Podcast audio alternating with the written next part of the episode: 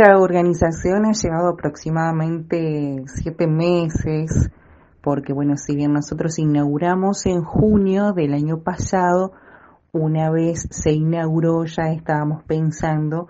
en la próxima fiesta que es esta que ya tenemos en puerta 21 y 22 de enero.